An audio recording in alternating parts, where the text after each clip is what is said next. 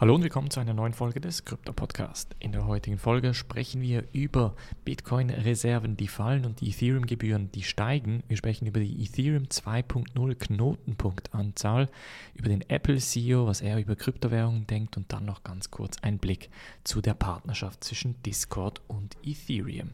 Bevor ich aber loslege, Leute, ganz wichtig, morgen kommt eine Analyse wieder mit einem Coin, den ich dieses Mal ausgewählt habe. Das heißt, es wird ein Projekt sein, das unter anderem auch in der Mitgliedschaft gewünscht wurde. Von daher glaube ich, ist es auch für den großen Kanal bzw. den Podcast macht es durchaus Sinn, dieses Projekt vorzustellen.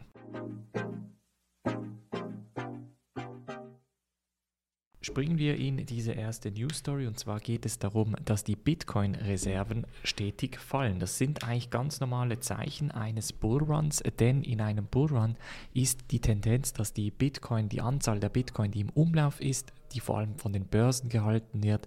Äh, tendenziell geht das eher runter, weil die Leute eben einkaufen. Die Leute haben das Vertrauen in Bitcoin und auch das Vertrauen in die, den Bitcoin-Preis und deshalb kaufen sie von den Börsen quasi die Reserven ab. Momentan sind jetzt genau noch äh, 13% der gesamten Umlaufmenge in den Börsen äh, vertreten. Das sind etwa 2,48 Millionen Bitcoin. Und seit dem Anfang der Pandemie ist der Börsenanteil um etwa 4% zurückgegangen. Das ist ein sehr bullisches Zeichen, das wir bereits bei Ethereum in den letzten Monaten auch schon gesehen haben. Also die Reserven gehen tendenziell runter, der Preis geht nach oben. Also es wird seltener, es wird schwieriger quasi Bitcoin entsprechend zu kaufen. Das sind wie gesagt sehr, sehr positive Zeichen.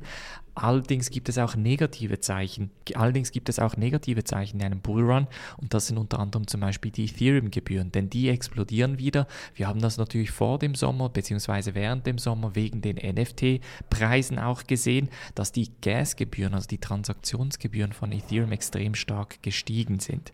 Jetzt sieht es so aus, als wären die wieder sehr stark am Steigen. Momentan ist etwa eine Ethereum-Transaktion, je nachdem mit welchem Protokoll man interagiert, etwas zwischen 80 und 100 120 US-Dollar. Ich habe es gestern auch nochmal angeschaut.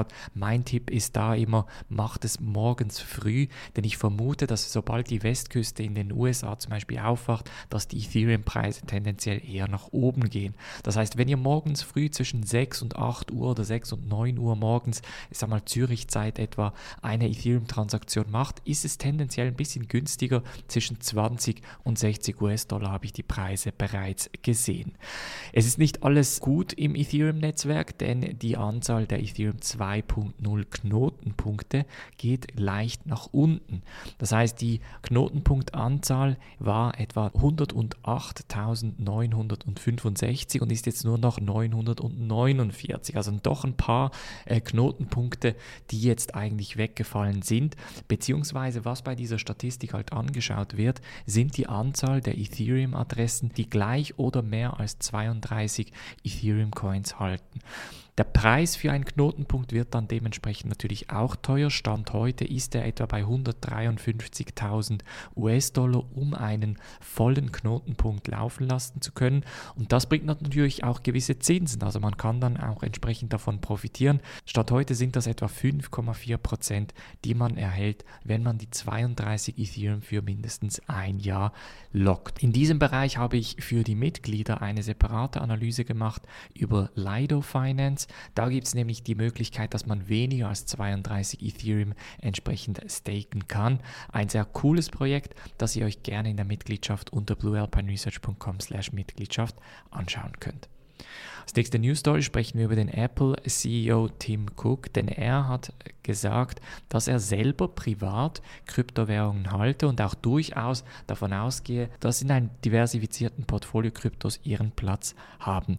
Er hat aber auch ganz klar gesagt, dass Apple als Firma nicht in Kryptos investiert oder investiert ist und er sagt halt, die Leute, die Apple-Aktien kaufen, die kaufen die Apple-Aktien nicht, um in Kryptowährungen zu investieren, sondern eben für die Apple-Produkte.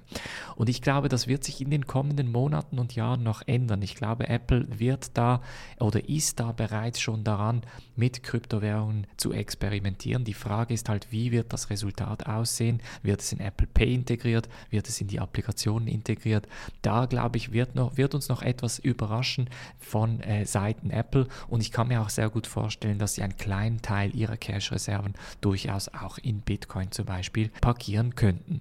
Nachdem dann dieses Statement rausgekommen ist, hat der ganze Markt ein bisschen korrigiert. Die Leute hatten ein bisschen Angst, dass der Apple-CEO gesagt hat, dass eben Apple nicht in Bitcoin oder in Kryptowährungen investiert sei, dass das ein negatives Zeichen für den Markt sei. Das sind ganz normale Entwicklungen hier in diesem Bull Market. Von daher würde ich nach wie vor, ich sag mal kurz- und mittelfristig bullish den Markt betrachten. Und als letzte News Story sprechen wir noch über Discord. Es gibt nämlich Gerüchte, dass Discord allenfalls eine Ethereum-Integration plant. Das Problem dabei ist, dass die meisten Discord-User, die sich dann zu Wort gemeldet haben auf Twitter, gar nicht zufrieden waren, weil sie halt vor allem Kryptowährungen und Ethereum als Scam betitelt haben und eben sagen, dass die Leute da entsprechend Geld verlieren und dass man sofort die Discord-App lösche, sobald da eine Ethereum-Integration stattfinden würde. Auch das sind natürlich wieder mal typische Entwicklungen von Adoption. Ich glaube, da müssen wir jetzt einfach durch. Ich hoffe ehrlich gesagt, dass Discord eine Krypto-Integration plant und auch machen wird. Ihr wisst, die Mitgliedschaft, die Community läuft ja auch auf Discord. Auf bluealpineresearch.com slash Mitgliedschaft könnt ihr euch ja anmelden und dann erhaltet ihr auch eine Einladung für den Discord-Kanal. Und da haben wir wirklich ganz viele unterschiedliche Kanäle von NFTs zu DeFi, zu Airdrops, zu Staken, zu Steuerthemen Themen etc. Da wird euch in unterschiedlichsten Bereichen durch die Community und durch mich auch geholfen. Und da ist natürlich dann das Coole, wie wäre es, wenn wir da eine Krypto-Integration hätten? Wie wäre es, wenn wir uns gegenseitig Kryptos schicken könnten, wenn wir vielleicht durch den Discord-Kanal in etwas investieren könnten zusammen etc. Also ich glaube, da wird noch einiges auf uns zukommen und ich bin sehr, sehr bullish, was Discord und die Integration zu Ethereum anbelangt. Das war's von der heutigen Folge. Gebt mir wieder wie immer eine gute Bewertung. Wir hören uns in der Morgenanalyse wieder. Macht's gut und bis dann.